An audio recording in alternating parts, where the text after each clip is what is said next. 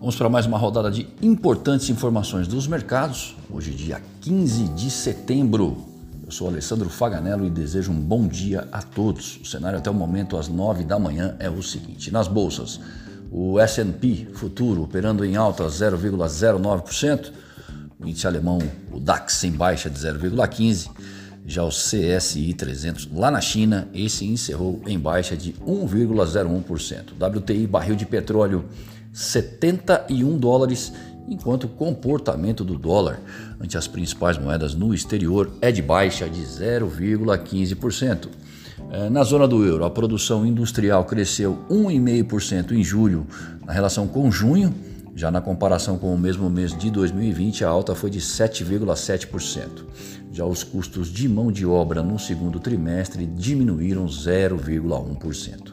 Nos Estados Unidos, sai a atividade na região de Nova York em setembro e os preços de bens exportados e importados em agosto às 9h30 da manhã, seguidos pela produção industrial de agosto às 10h15.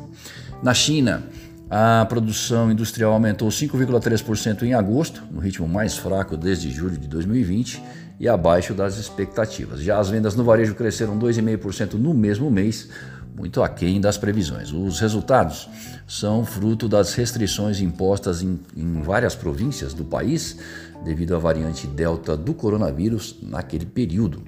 Atualmente, o sudeste do país enfrenta o mesmo problema. A desaceleração no ritmo de crescimento da segunda maior economia mundial vai se aproximando das lentes do mercado.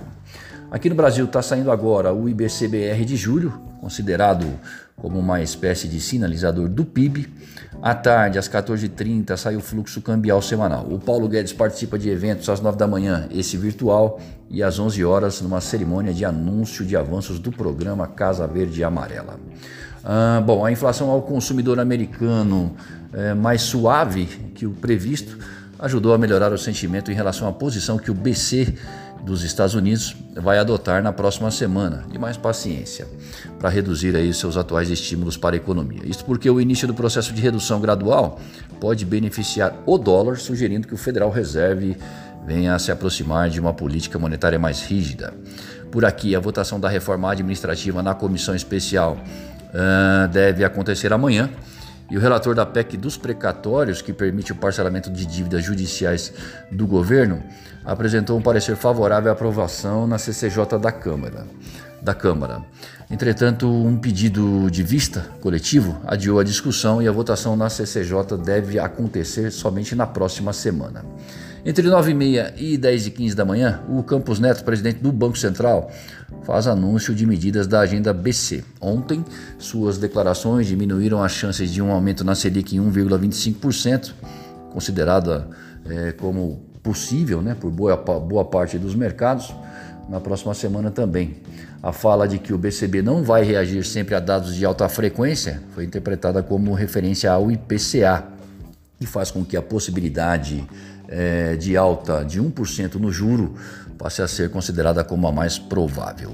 Ainda digerindo o IBCBR, o dólar vai abrindo em baixa no início dos negócios. Lembrando que ontem o encerramento para a moeda americana foi de 5,2590, já para o euro foi de 6,1826. Para mais informações e consultas, ligue para nós, 011 911 7711 ou acesse o nosso site amploassessoria.com.br e confira os nossos serviços.